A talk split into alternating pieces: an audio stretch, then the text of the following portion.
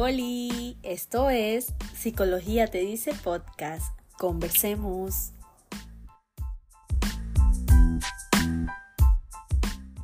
Hola, bienvenidos a un episodio más de Psicología te dice podcast. Feliz martes, ¿cómo va todo en sus vidas? Espero que bien. Espero que todo esté bien. Mi fin de semana estuvo súper chévere. Ya acá en Barranquilla se siente diciembre. Y yo amo esta época del año. Esta época del año me pone muy contenta, emocionada. Siento que todo se ve mucho más bonito. Uy, amo la brisa que hace por las noches. Pero bueno, podría contarles muchas cosas que me gustan de esta época. Pero acá estoy para hablarles de un tema muy interesante. Al episodio de hoy lo titulé Cuando sientes que te estás quedando. No sé si has sentido o te ha pasado, pero la sensación que trae este tipo de expresión o que te digan este tipo de expresión puede hacernos sentir verdaderamente mal. No sé si en algún momento de sus vidas les ha pasado que han sentido que todos están avanzando en lo que quieren y a ustedes las cosas les resultan mucho más difíciles. O que a los demás se les están dando las oportunidades como las han estado esperando, pero a ti nada se te da, a ti nada te fluye y sientes que te estás quedando atrás. Bueno, el término te estás quedando es muy común acá en la cultura costeña y se aplica para esas situaciones en las que no deberías estar o se aplica para esos momentos por los que ya deberías haber pasado. Aunque también se usan en esas expresiones para la soltería. No sé si han escuchado la expresión tal persona se está quedando o a Julanita de tal le está pitando el tren.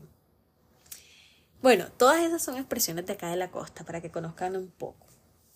Volviendo al punto, el te estás quedando es algo que nos resulta estresante.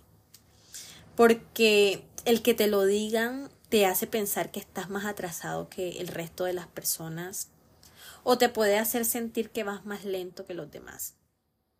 Yo en el episodio voy a usar el término para esas situaciones que no nos han llegado o para esas oportunidades que desde hace tiempo estás esperando y no suceden.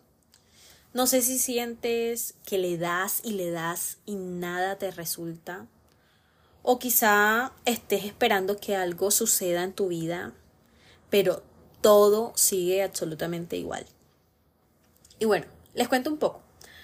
Antes de venir a estudiar mi carrera de psicología acá en Barranquilla, yo vine a la ciudad como unas cuatro veces con mi abuelita a hacer un par de vueltas en los bancos. Pero bueno, yo cuando inicié mi carrera de psicología, yo no me quedé a vivir acá en Barranquilla, sino que viajaba todos los días. Y por cuestiones de la vida, a mis papás se les empezó a complicar todo este tema de la economía. Entonces, cuando terminé mi segundo semestre de psicología, ellos se sentaron conmigo, me dijeron, Jessica, ven acá, necesitamos hablar contigo seriamente. Mijita, no vas a poder seguir estudiando la carrera. Necesitamos que suspendas porque no vamos a poder pagar los estudios. Yo, o sea, no saben lo que me dio en ese momento, pero mi papá me dijo. Él me dijo que no me preocupara porque solo iba a ser por un semestre mientras él se organizaba financieramente. Yo le hablé a él de la opción de trabajar y estudiar al mismo tiempo, lo cual no le gustó en nada porque él es bastante protector conmigo y más por el tema de que estudiaba en la ciudad y tenía que viajar al pueblo y todo eso. Él no quería que tuviera esa responsabilidad, así que a él no le sonó para nada. Yo no le voy a negar que la idea de suspender mis estudios me hizo desanimar demasiado. Pero me consolaba el hecho de pensar, ok, solo es por este semestre. Solo es por un semestre, Jessica, cálmate. Lastimosamente, las cosas no resultaron como lo habíamos hablado porque después de ese semestre sin estudiar, yo no pude matricularme en el otro. Así que ya no era un semestre, sino que el segundo semestre había iniciado y justo allí todo, o sea, todo para mí empezó a salirse de control. Y lo que sentía se empeoraba cuando alguien me decía, aún no estás estudiando. O cuando me encontraba a una compañera que estudiaba conmigo y me decía, ajá, ¿y no vas a estudiar? O sea, eso me afectó tanto y afectó todo de mí que a veces no podía dormir en las noches porque pensaba que no iba a poder terminar la carrera. Y empecé a sentir mucha ansiedad al pensar en mi futuro. Pero bueno, sentía todo este tema de la ansiedad, me sentía súper mal, me sentía desanimada, pero yo seguía lo mío, me seguía moviendo, empecé a hacer vueltas para pedir un préstamo, pero resulta que no se me daban las cosas, ninguna oportunidad me salía y no tenía forma de acceder a un crédito educativo. Y el saber que mis compañeras ya estaban en cuarto semestre me hacía sentir que me estaba quedando. Sentía que a todos se les daban las oportunidades, que a todos les salían las cosas bien. Y sentía que a mí no. O sea, yo sé lo que se siente el sentir que por más que intentes no encuentras la forma de avanzar. Yo sé lo que es sentir eso. La buena noticia de todo esto es que yo pude encontrar la forma de ingresar a la universidad nuevamente y después de dos semestres en estudiar, eh, yo por fin enganché de nuevo en la carrera y hoy soy psicóloga, claro está. Pero bueno, eh, si yo me hubiese dado por vencida cada vez que me cerraban las puertas, yo nunca hubiese podido encontrar ese crédito educativo que me ayudó a continuar mi carrera. Miren, yo estaba a punto de tirar la toalla, pero yo me hablaba a mí misma y me decía, tiene que haber algo, o sea, tiene que haber una forma.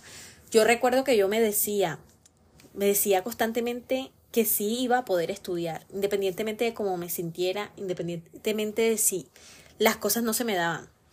Pero yo decía que tenía que haber algo que fuera posible. Y bueno, cariño, la noticia es que sí, yo pude estudiar, pude terminar mi carrera, y si tú te estás sintiendo de esta manera, si estás sintiendo que te estás quedando atrás, hoy en el episodio te quiero regalar unos tips.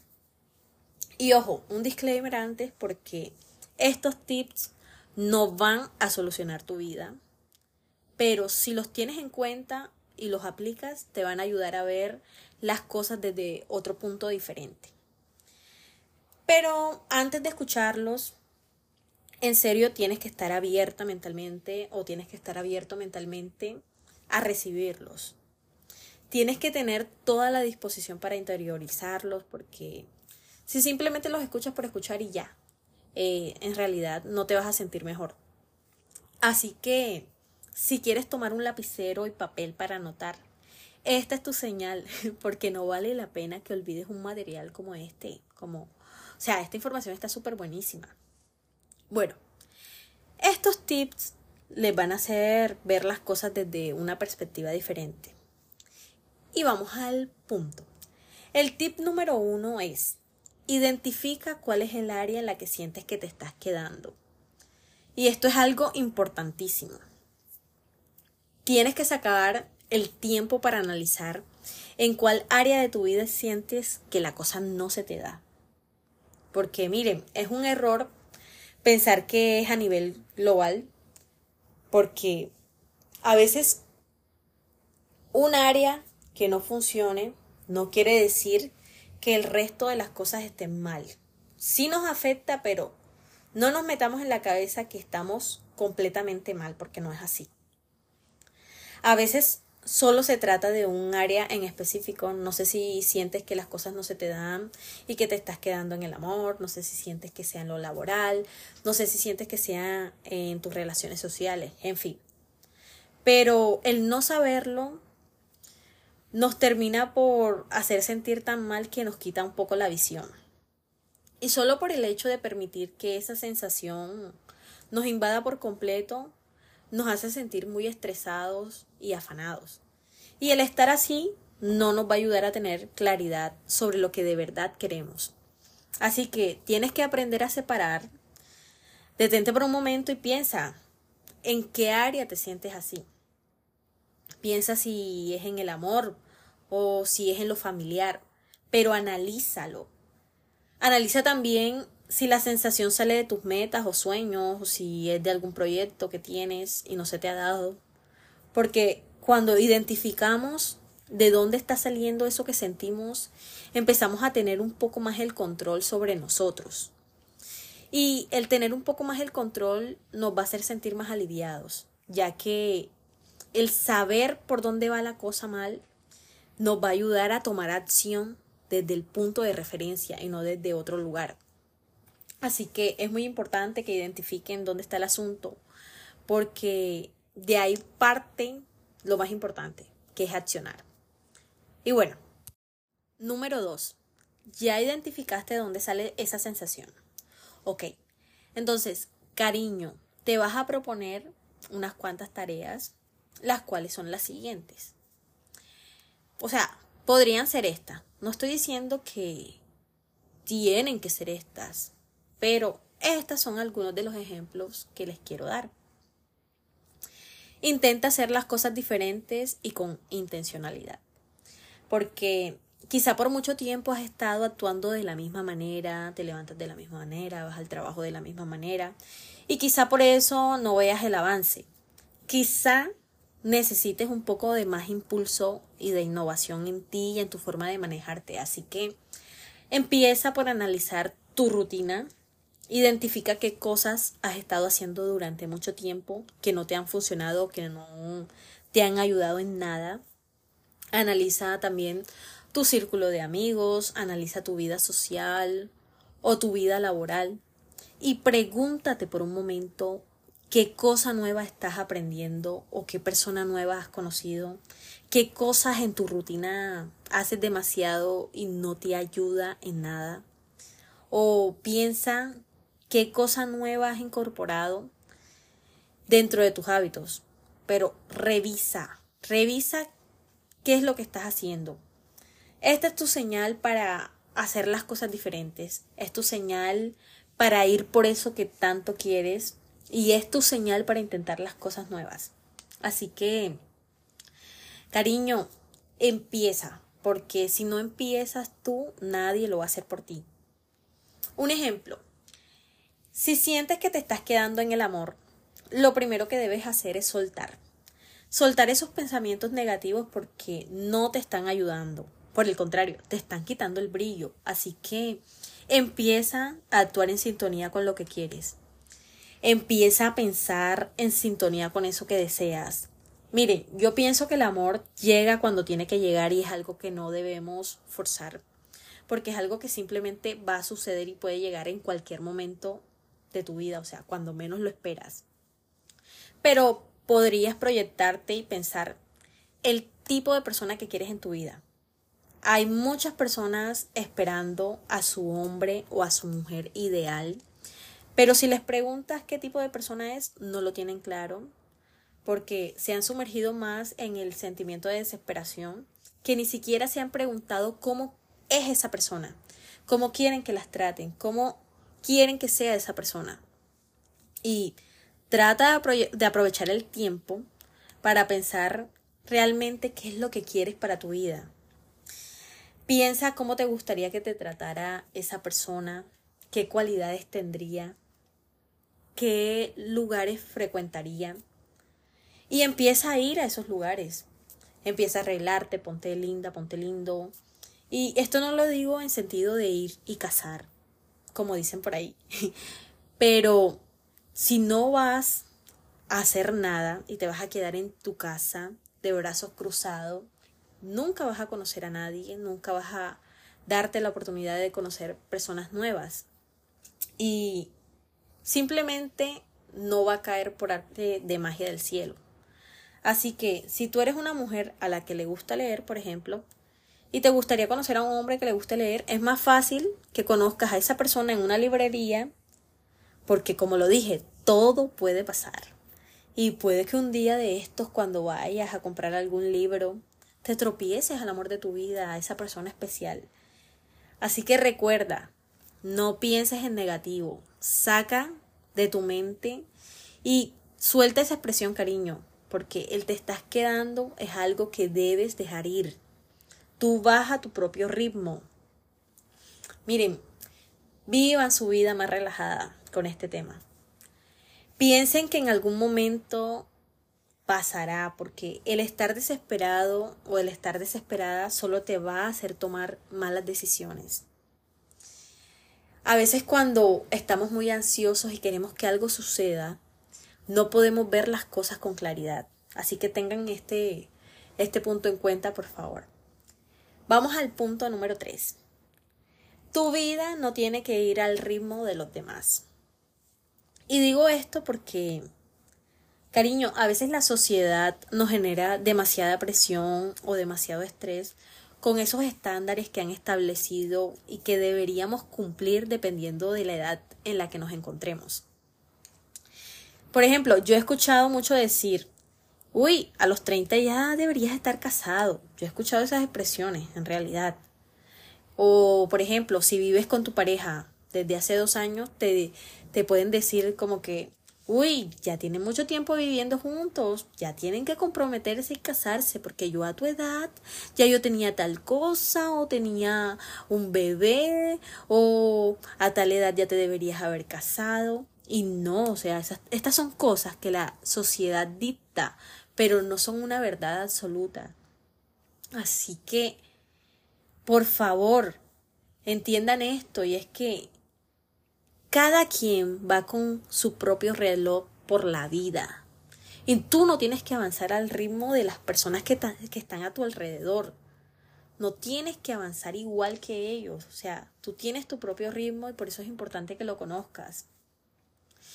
Y a veces el tratar de avanzar como los demás solo te hace perderte a ti mismo porque empiezas a querer vivir como los otros lo hacen sin ni siquiera pensar o tomarte el tiempo de averiguar cuál es tu camino, qué es lo que te gusta, qué es lo que no te gusta, qué es lo que quieres para tu vida o qué no quieres para tu vida. En fin, a veces vivimos sumergidos en el ritmo de todos, que sentimos que nada se nos da. Y es justo porque no estás haciendo lo que de verdad es para ti. Es justo porque te estás midiendo con la regla de alguien más. Y Cariño, hasta que no dejes de medirte con la regla de alguien más, jamás vas a poder avanzar y jamás vas a sentirte como quieres. Porque no es tu ritmo, no es tu regla.